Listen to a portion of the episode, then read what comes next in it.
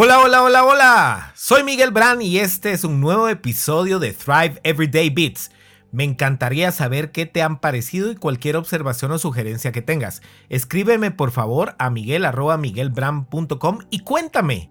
Al igual que una mínima muestra de una parte de tu cuerpo o fluidos puede darte por medio de un análisis de ADN absolutamente todas las características corporales y muchísima información más, tus acciones, por más pequeñas que sean, pueden darte un panorama magnificado de quién eres, cómo te comportas, actúas y te relacionas. Así es, mi querido oyente. La forma en que actúas en situaciones tan pequeñas que podrían parecer insignificantes es en realidad la manera en que te comportarás en las cosas más grandes o hasta gigantes y que aunque no lo creas, darán ese tipo de resultados y las personas con quienes interactúas lo notarán. Si eres una persona que tiene paz en los pequeños problemas u obstáculos, seguramente la tendrás también cuando los problemas sean mayores.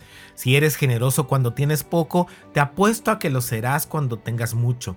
Si tus acciones hacia metas pequeñas son coherentes con las mismas, lograrás de la misma manera alcanzar metas grandiosas debido a esa coherencia. Pero así como te estoy hablando de comportamientos positivos, este principio aplica también en lo no tan admirable.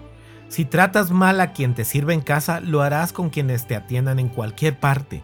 Si eres impuntual con tus amigos cercanos, seguramente lo serás en reuniones importantes y contigo mismo. Si no confías en Dios para las pequeñas cosas de tu vida, mucho menos le confiarás las más grandes. Como te hablé en el episodio de tu esencia, la misma saldrá a la luz tarde o temprano ante distintas situaciones o con diferentes personas, pero te aseguro que se hará notar. Practicando el poner atención a lo pequeño que haces durante el día, te darás cuenta qué cosas puedes empezar a cambiar en ti para que cuando se den esos grandes momentos tu nueva identidad se refleje en ellos. Pero no te preocupes, no estoy aquí para juzgarte porque primero no tengo ningún derecho de hacerlo y luego a todos nos ha pasado cuando no hemos practicado el awareness y las acciones para modificar nuestro comportamiento. Para empezar a trabajar en esto, basta con tomar el control de tus pensamientos, palabras y acciones llegar al punto en que cada instante puedas tomar una decisión adecuada y sí, empezando por las más pequeñas. Cuando logres avanzar en esta área,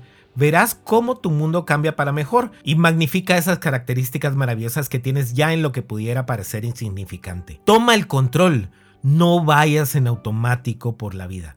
Comparte este audio con todos. Tú podrías hacer una diferencia en la vida de alguien hoy mismo. Bendiciones.